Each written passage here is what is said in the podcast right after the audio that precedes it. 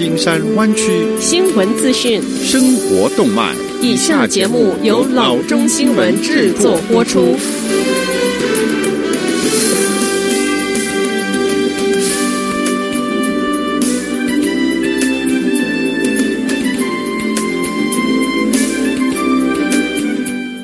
各位听众，大家好，欢迎来到老中广播电台的节目，我是君君。我们首先来关注今天的生活资讯。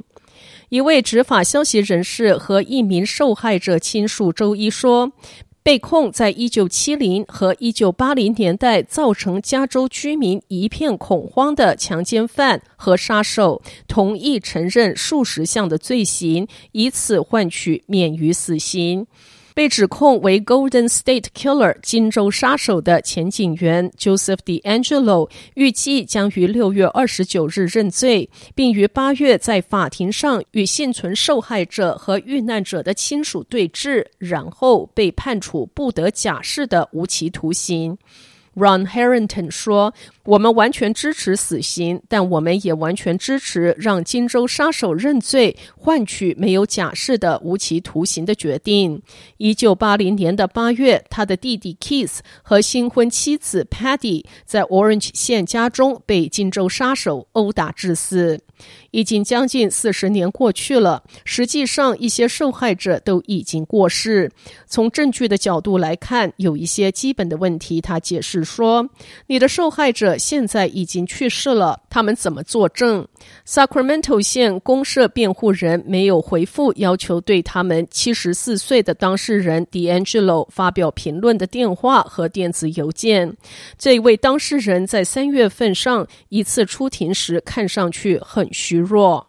D'Angelo 四十多年前开始系列犯罪，犯案超过十年，涉及十一个加州的县，造成数十名受害者。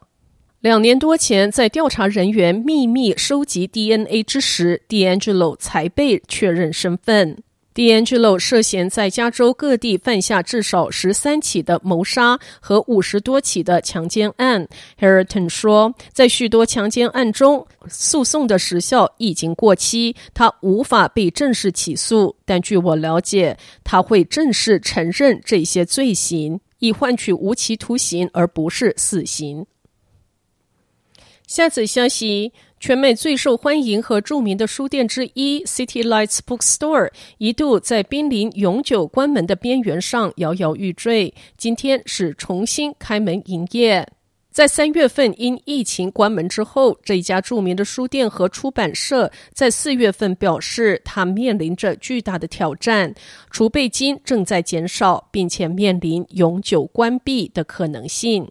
然而，书店顾客、诗人、粉丝和作家们纷纷向书店捐款，并通过 GoFundMe 活动筹集了五十万元，其中单单一天捐赠就达到了三十六点五万元。周二，这个书店发表了重新开启的消息。我们很高兴地告诉大家，City Lights Bookstore 开门营业。我们的书架现在摆满了所有最好的新书，以及在这儿永远不缺的知识图书选集。我们已经把入口改成了多个通向街上的门，以适应进出书店的单向通行。作家、诗人、社会活动家和 North Beach 百岁老人 Lawrence Ferlinghetti 一九五三年创办了 City Lights。当时，他为这个在 Broadway 和 Columbus 交叉口附近的小店投资了五百元。多年来，这家店的规模不断扩大，地位也不断的在提升。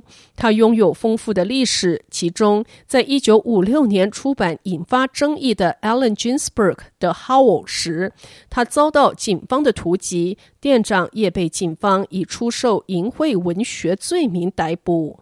City Lights 一直处于政治变革最前沿，而这一次重新开张之时，Amazon 畅销书二十本中有十五本都是关于种族意识的。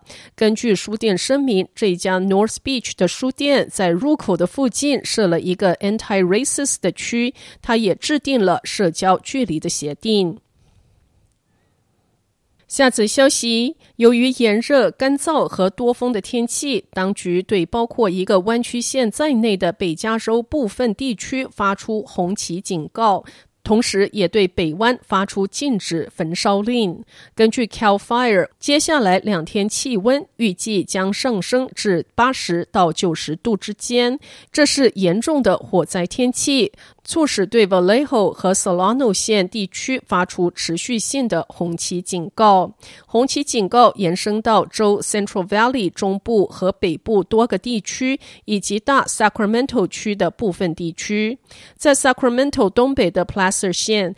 消防队员正在为又一个危险的火灾季节做准备。该县消防队正在实施控制燃烧点，训练三十名的季节性新消防员。在两周的时间中，受训者将学习野外灭火基本知识，好比说如何在火线上保持安全，以及如何创建缓冲区，防止火势蔓延。除了 Solano 县红旗警告之外，Cal Fire 还禁停 Napa、Solano 和 Sonoma 三县住宅户外焚烧许可，直到另行通知。下则消息，一位湾区科学家说，他观察到 COVID-19 死亡和住院人数正在下降，推测有更多年轻人感染 COVID-19。他说，事实证明他的推测是正确的。新数据显示，周新诊断 COVID-19 患者中，三十五岁以下人数让人吃惊。在最新的分析中，三十五岁以下者占了百分之四十四，比一个月前的百分之二十九上升明显。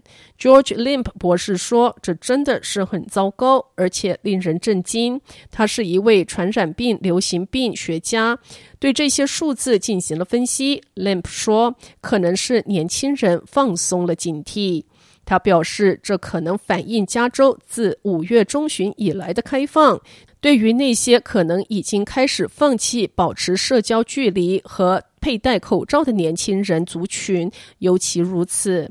接受媒体采访的年轻人说：“他们真的不担心。”一人表示：“我保持双手清洁、洗手，确保我保持个人的卫生，就应该够好了。”现在并不知道全国各地大规模的抗议游行是否也在这个趋势中发挥了作用。